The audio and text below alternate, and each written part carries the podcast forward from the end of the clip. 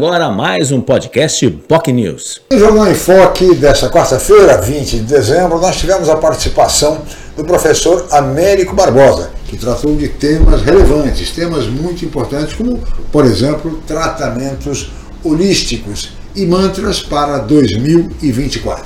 Acompanhe, portanto, com atenção a entrevista concedida pelo professor Américo Barbosa no Jornal em Foque.